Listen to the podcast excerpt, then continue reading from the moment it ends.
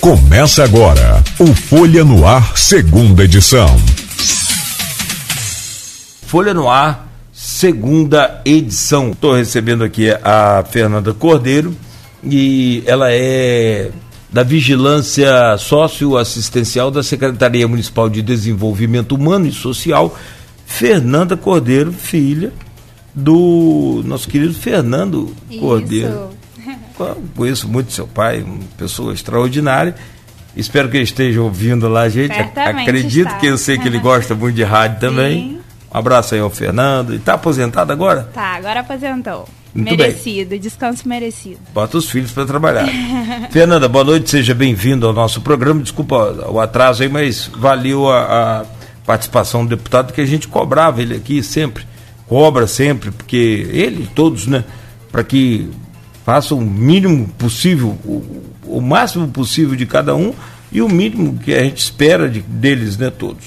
Sim, boa noite. Agradecer a todos que estão nos ouvindo aqui no Folha no Ar, agradecer o convite. É um prazer estar aqui. Obrigado, eu que agradeço. Ô, Fernando, o que, que é a terceira mostra de experiências em vigilância é, socioassistencial? E, na verdade, o que, que vocês fizeram uhum. na secretaria? Porque você é da secretaria do Marcão, que, aliás, Sim. Aproveito para mandar um abraço e dizer que ele está tá muito sumido. Tem pouco que ele não aparece uhum. por aqui também para a gente aproveitar e cobrar das as coisas que precisam ser cobradas e saber das coisas que estão sendo feitas também. Você é da Secretaria de Desenvolvimento Humano e Social de Campos. Como é que vocês conseguiram participar dessa amostra? Então, Cláudio, só para contextualizar um pouco, a vigilância socioassistencial é uma função da política de assistência e é basicamente uma, um setor que é o setor cérebro, assim, para pensar é as ações da secretaria. Então, é um setor que monitora, levanta dados, então a gente tem vários instrumentos de coleta de dados e aí a gente migra para uma base de dados para poder avaliar, avaliar serviços, avaliar o alcance, das nossas ações. E uhum. aí essa amostra é uma iniciativa do governo federal, através do Ministério da Cidadania, buscando captar boas experiências em vigilância socioassistencial. Porque assim, no desenho da política de assistência se entende que para você proteger realizar proteção social, defender direitos, você precisa conhecer as famílias, quais são as vulnerabilidades do município, quais são os territórios mais vulneráveis, para a partir disso poder propor ações. Então essa mostra ela busca captar isso pensando em alguns critérios como critérios de originalidade, Sim. de replicabilidade, de fortalecimento da política de assistência e aí a gente colocou para apreciação, né, uma experiência, tem que ser experiência de ao menos um ano de execução, que foi a experiência do sistema de monitoramento e avaliação do serviço de acolhimento institucional para crianças e adolescentes. Esse sistema ele é basicamente é, alimentado mensalmente pelos técnicos e coordenadores desse serviço de acolhimento institucional e a gente tem vários dados, dados tanto do trabalho técnico desenvolvido como de perfil dos acolhidos, quais os motivos que geram os acolhimentos, quais os territórios de moradia das famílias que Uhum. têm os seus filhos acolhidos e a partir disso pensar é, ações para fortalecer esse serviço e buscando também a prevenção ao acolhimento. Porque a gente tem é, é, o acolhimento hoje ele está situado na proteção social de alta complexidade e a gente fortaleceu os nossos serviços básicos para prevenir esse acolhimento e essa violação de Conhecer o direitos. problema para encontrar a solução. intervir. Exatamente. Bom, cê- alguns dados desse aí você tem de cabeça, talvez, eu não sei se você consiga, assim, precisar, Aham. mas se tiver alguns, eu- eu adoro essa questão de dados para que a gente possa se basear e entender o que está acontecendo aqui no, no município. Por exemplo, o território onde você falou, a região onde acontece ma maior número de Sim. assistência, né, de De acolhimento. acolhimento. É, quais são os motivos principais para esses acolhimentos e como é, primeiro como é que funciona o acolhimento pela Aham. ordem você inverte aí a resposta aí por favor Aham. É, na realidade, hoje, para uma criança ou adolescente ele ser acolhido, né, tem que ser identificado uma situação de violação de direitos. Sim. É, e aí o Conselho Tutelar entra em ação, em parceria com o Judiciário, e é definido a medida protetiva que é o acolhimento. Hoje, os territórios que a gente tem maiores concentrações de acolhimentos Ah. são. Porque quando a gente fala em território, é bom marcar isso, é uma concentração de vários bairros. e Sim, sim. pensados Por geograficamente. zonas ali, por Isso. áreas, né? Aham. É, a política de assistência ela tem o território como a base de ação. Então a gente tem em cada território um CRAS de referência, que é o Centro de Referência de Assistência Social. Então a gente tem CRAS Goitacazes, CRAS Sim. Penha, Codim. E aí tem outros equipamentos, que são os CREAS também, que é quando a gente está na proteção social especial, quando já houve a violação de direitos. E aí a gente tem uma série de territórios. Hoje no município a gente tem 13 territórios pensados a partir dessa perspectiva territorial e geográfica mais próxima. Então a gente tem Goitacazes, por exemplo, que pega toda a Baixada. A gente tem Codim, que vai pegar ali Terra Prometida, Eldorado, é, aeroporto, tem o Jardim Carioca que pega Parque Prazeres, Matador, então tem uma Santa série Rosa de territórios. também ali, naturalmente. É, Santa né? Rosa entra em Custodópolis, Ah, é um outro território, isso. E aí- Isso na, na divisão de vocês ali, de Isso, na controle nossa- isso. geodésico aí. Da... Exatamente. Porque assim, além do desses dados, a gente tem a base do cadastro único, que é hoje a nossa Sim. grande ferramenta para sistematizar e territorializar dados.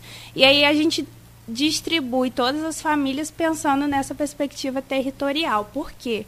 É um CRAS que ele está num determinado território, ele vai ter é, ações diferenciadas de um CRAS que está em um outro. Então, se a gente Sim. pensa Goitacazes, pega todos aqueles grupos tradicionais específicos que são é, pescadores. Então, tem uma outra Muda o vivência. perfil, Quando a é. gente vai para Codim, a gente tinha lá o lixão da Codim. Então, tem um número de catadores. Você chegou a ver o lixão funcionando? Sim, eu, eu Que participei você- de um projeto de pesquisa vinculado aos Ao- ao catadores, ao fechamento É? do, do Eu- lixão eu e aos catadores. Na época nós fizemos algumas reportagens lá para TV Planície, que era afiliada ao SBT. Aham. Tinha o programa do Chico na TV naquela época, e o Chico Sim. foi, a gente acompanhou também.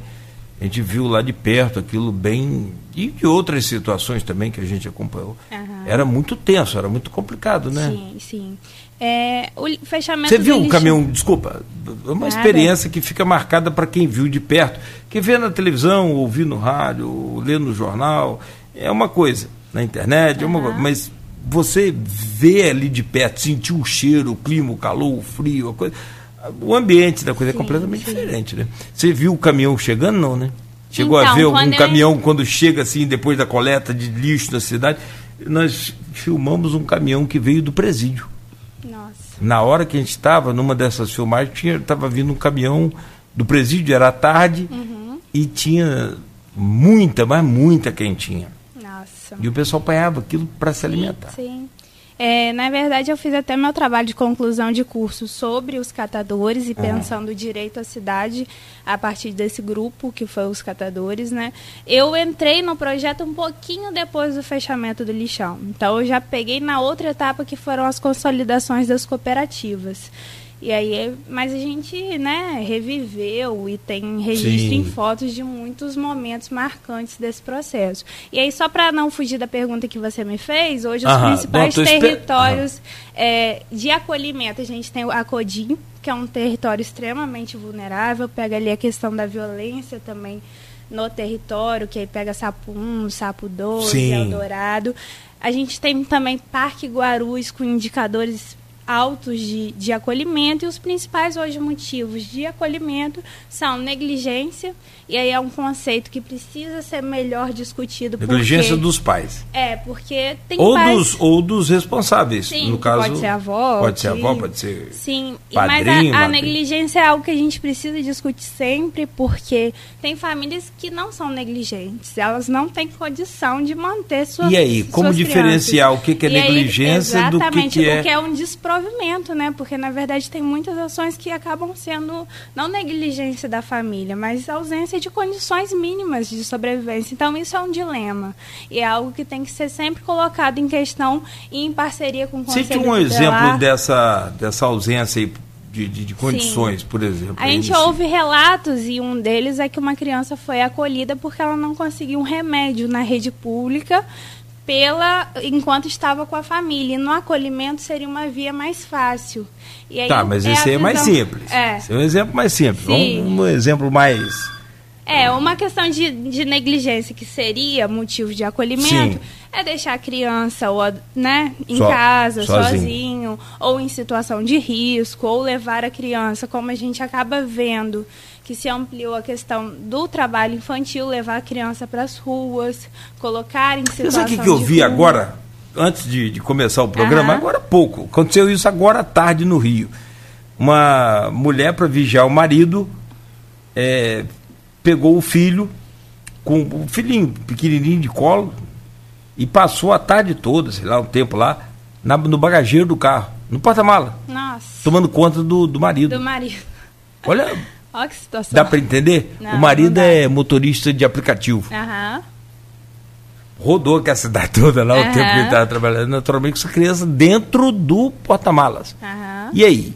É um caso É, passível complexo. aí de, de, de receber até um. É porque a gente tem que pensar a infância e, e esse momento que é tão importante para a formação, né? E assim, deixar de ter acesso à educação, deixar de ter acesso à cultura, a estar num ambiente seguro, vai produzir efeitos lá na frente, né? Então, o exemplo do remédio foi um exemplo de algo que o Conselho Tutelar acabou intervindo, né? E o Poder Judiciário definindo pelo acolhimento, mas que na verdade resolveu não foi o problema? uma negligência. Não foi.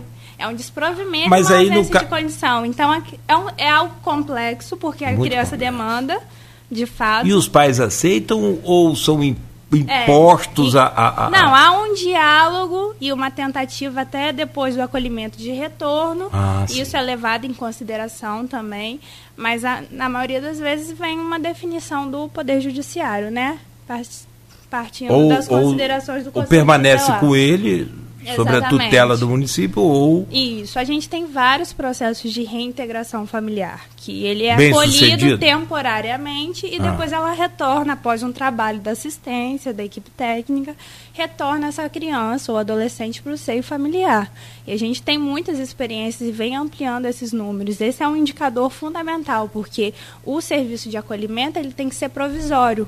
Ele não tem. É, não pode ser pra toda a é, vida. Ele tem que ser provisório. essas crianças Ele- não, não- Desculpa, pode, Nada. pode, Ele tem que ser excepcional, ou seja, em casos extremos, quando to- esgotadas todas as possibilidades de permanecer. Sim. E ele também tem que ser provisório o menor tempo possível. Para que a criança Retorne ou sua adolescente família. volte ao Isso. seio da família. Isso, se não possível, O a que ele- família primária, a família Ah. extensa também. Extensa. É, que, aí é- entra tio, avô, Ah, sim, quando sim. esgotadas as Essas crianças, tem duas perguntas aí, eu não sei se é, dá para responder é, na mesma colocação, Aham. porque uma é sobre adoção. Essas crianças vão para a adoção, a outra é mais técnica. O que que são, o que que essas crianças fazem no período de acolhimento? Uhum. Né? É, a- elas vão para adoção quando foi esgotada qualquer possibilidade ou de retorno para a família de origem ou para a família extensa, né? E aí depois de um período, quando as crianças de fato são destituídas do poder familiar. E aí é um Tem muitos casos assim?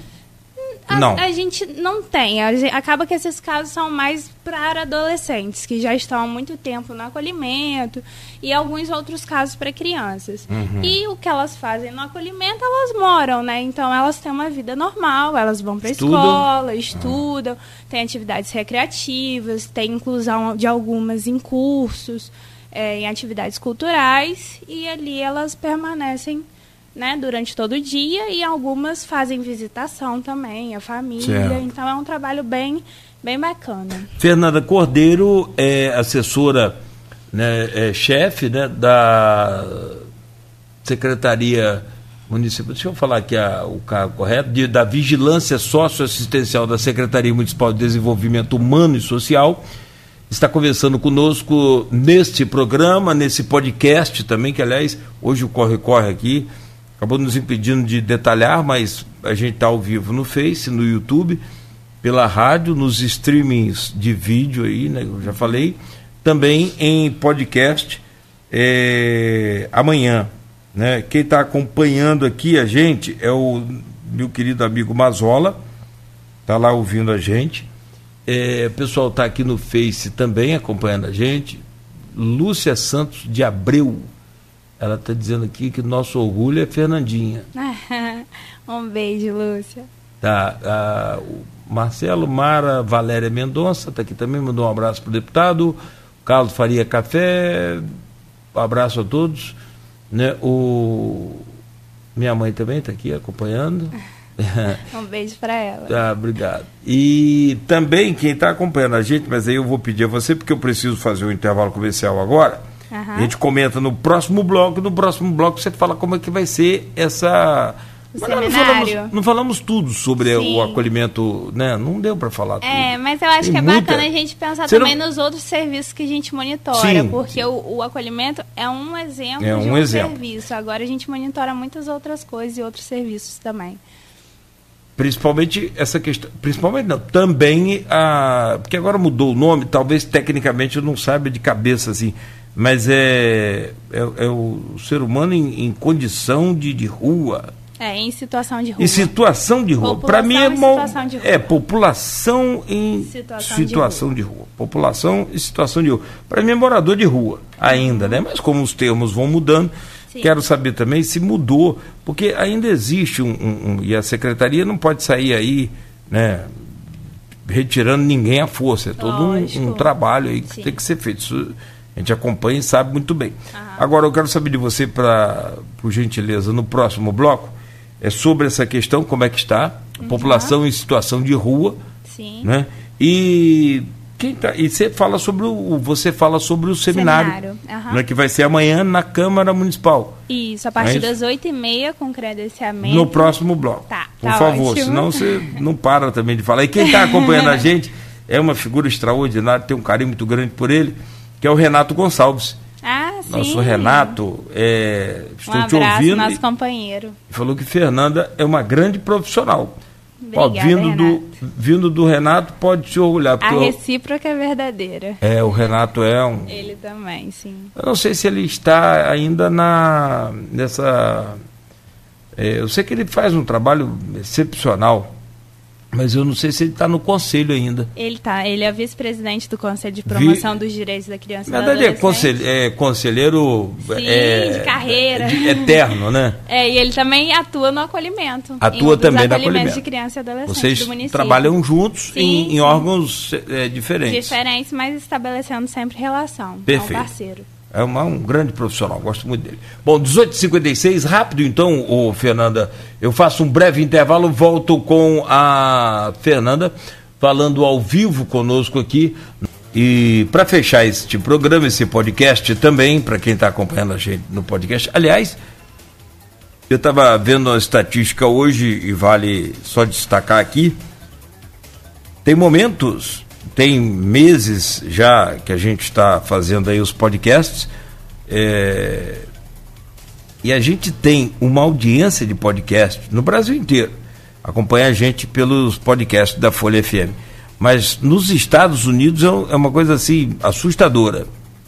É, eu não sei a proporção aqui agora, coisa assim de tipo, para cada 150 que acompanha a gente aqui no Brasil, tem 200 no, nos Estados Unidos acompanhando os nossos podcasts.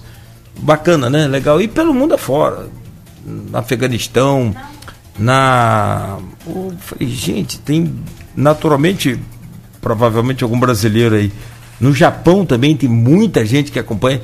É o terceiro país que mais acompanha a gente em podcast. Depois eu vou trazer os dados aqui. É. Muito bacana. Naturalmente deve ser os, os brasileiros que querem acompanhar aí. Sim, a, sem dúvida. Né? Bom, mas isso já virou uma febre. E amanhã o seu podcast vai estar também aí na, nas principais, em todas as plataformas. Bom, eu recebo aqui a Fernanda Monteiro e a gente está falando sobre vigilância socioassistencial cujo departamento ela é assessora-chefe da Secretaria Municipal de Desenvolvimento Humano né, e Social. Aliás, hoje nós, no início da tarde, a primeira notícia nossa, logo no início, foi de que o governo está liberando hoje o 13 terceiro do Bolsa Família, que é outro programa também, Sim. que aí é do governo federal, mas uhum. que é, o cadastro é feito pelas, pelos nossos equipamentos. Pelo chamado CRAS. Isso. É? Hoje o Bolsa São mais de 40 mil famílias assistidas em Sim. campos, não é isso, Sim. Fernanda? Hoje a gente, salvo engano, aí não vou precisar, mas 41 mil famílias 41 e, um, e um quebradinho aí. É muita gente. Sim. se multiplicar isso aí por. Coloca o que? A média de família hoje que a assistência social considera? Três, quatro, cinco. Antigamente era cinco, né? Acho que essa média diminuiu, né? Sim, o, o quê? Qual média? Por, por, família, média de pessoas. Ah, a gente está com uma média de três membros por três. família. Eu fiz um levantamento agora, até para o seminário de uhum. amanhã, e está dando 2,9, 3, 2,8 Diminuiu, de membros né? por família. Antigamente. Pô, partindo da referência que é o cadastro único, né? Sim. Então claro. a gente tem então, se põe, se colocar 41 mil famílias, você vai ter 123 mil pessoas. Uhum. Em média, pode Sim, sim, sendo alcançados por esse benefício, Por esse- que é de extrema importância. Tem muita gente que critica, mas para é quem mas para quem precisa aqui é, para e nós. a gente que está ali na ponta e vendo a realidade é. é fundamental, porque a gente vive um contexto, né? E aí é nacional, de ampliação dos vínculos informais, da precarização no trabalho e a ausência de renda mesmo das famílias. É. E ele vem pra, numa perspectiva de enfrentamento à fome, né? E eu não Então, consigo imaginar, não sei você é- que é especialista, mas eu não consigo imaginar um filho pedindo uma, uma coisa para comer com fome, igual a gente vê na televisão, igual vê nos filmes. aham. E você ter que. Aquele filme do Zezé de Camargo e Luciano, por exemplo, tem uma cena que fala isso. Eles pedem. Um irmãozinho pede pra, uma comida, né? E eles tinham acabado de chegar de, de Pirinópolis, parece, estava em Goiânia. E a mãe, assim, deve ter né, sido uma loucura aquela experiência. Para eu estou falando um exemplo, mas assim, Sim, do que eu vi, mas tá tem vários. ponta, a gente vivencia isso constantemente. imagina um filho pedir um biscoito ou você uma coisa, estou com fome, e aí? O que, que você Sim, faz? sim. Ela dorme que a fome passa. Aham, sem Como assim, né? A gente entende que ele por si só ele não vai sanar todas as questões e ele tem que estar vinculado à formação profissional, a cursos de inclusão produtiva, como a gente também tem lá pela secretaria, em parceria, mas ele é O fundamental. programa Bolsa Família. Foram gastos esse ano pelo governo federal, que eu acho, eu, na minha opinião pessoal, se me permite, é um investimento muito bacana. 30, e- 33 milhões e 600 mil reais. Aham, E é a primeira vez que tem o 13 terceiro. sim. Né? Bom, ô, ô, Fernanda, me fala sobre o primeiro seminário de vigilância socioassistencial que vai acontecer amanhã, dia 11, na Câmara Municipal, por favor. Então, Cláudia, é é um momento de debate, de reflexão e de dar uma devolutiva desses dados, não só aos nossos técnicos, mas à população em geral, porque assim, qualquer hoje serviço que tenha no âmbito da política de assistência pela Secretaria de Desenvolvimento Humano e Social, a gente tem referência para dar. Então, a gente tem informações do que a gente vem ofertando hoje. Isso é muito importante, porque é a partir disso que você consegue planejar, a partir desse terreno que você consegue de fato mensurar, né? Então, o seminário vai ser um momento de dar essa devolutiva, principalmente aos nossos técnicos, mas também todos os membros né, da sociedade civil e todos que desejem participar. É muito bacana porque a vigilância ela ganhou um espaço hoje que é um, um espaço mais próximo, tanto das universidades, porque a gente recebe muita solicitação de dados de discentes. Então, recebemos esse ano uma média de 30 solicitações de discentes da UF, da UENF, Sim, do sim. IFE. Pesquisa, E, e- pesquisa tanto sobre serviços como essa base, que é a base do cadastro único, né? Porque a gente tem inúmeros dados. E aí esse seminário vai ser esse espaço de É quase que, dinamização. uma, quase que uma. Não sei se pode falar assim, seria uma. uma, uma- talvez nessa proporção, uma prestação de contas. Eu acho que é um compromisso da vigilância em fornecer esses indicadores para se pensar, não só a política de assistência, mas demais outras políticas públicas também para o município. Então a gente recebe lá a solicitação do IBGE, recebe de vários outros órgãos que são responsáveis por Sim. pensar eh, questões relevantes para os municípios. O que, que, que você, Fernanda, por exemplo, gostaria de fazer e que não foi feito ainda pela assistência social? Por exemplo, né, uma ideia sua particular. Esses jovens aí que estão, né, como eu sempre falo, com, com, com a mente borbulhando aí de ideias e Aham. fervendo aí de, né, da essência da, da realidade que a gente vive. E vocês estão muito mais informados, eu acho que sim, do que na minha época. Pelo menos tem mais acesso à informação do que na época da gente.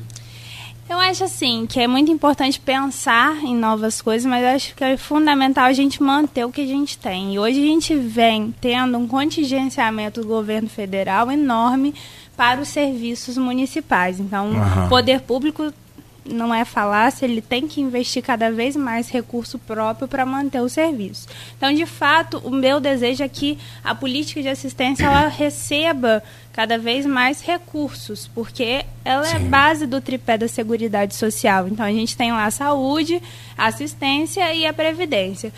Para além disso, eu vou falar muito na minha no meu lugar de atuação, né, de onde eu falo, que é a tendência de emitir cada vez mais boletins sobre os dados, é, está cada vez mais em interlocução com as universidades, como a gente vem ampliando.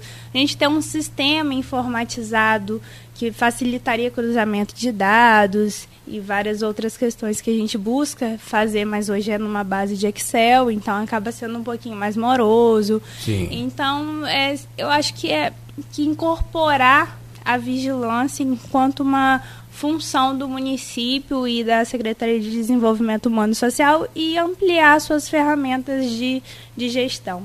Ah, que legal. Fernanda, foi muito bom te receber aqui hoje e espero que você também tenha gostado e que possa voltar mais vezes para a gente fazer esses boletins aí, mas de forma digital, eletrônica, Sim. de forma a, de, a, através das ondas do rádio. Né? Isso, que vocês possam divulgar também, fundamentar essa parceria Sim, com a claro. comunicação. Amanhã a gente vai divulgar dois boletins que a gente conseguiu produzir. Um é o diagnóstico sócio-territorial, que a gente vai apresentar, e o outro é um estudo sobre violação de direitos. Então, os casos que a gente atende, tanto nos CREAS, no Centropop, nos nossos acolhimentos. Tá ótimo, Fernanda. Muito obrigado. Boa noite, sucesso para você. Agradeço, agradeço a todos que participaram aí, a Lúcia, o Renato. Um abração para vocês. Obrigada, bom. Cláudio. Ah, tá aqui o, o Carlos Júnior também, sabe trabalhar. Parabéns aí, Fernanda. Ah, tem um monte de gente que o Marcelo Faria, esse trabalho de cuidar de crianças, aqui no Face, tá, gente?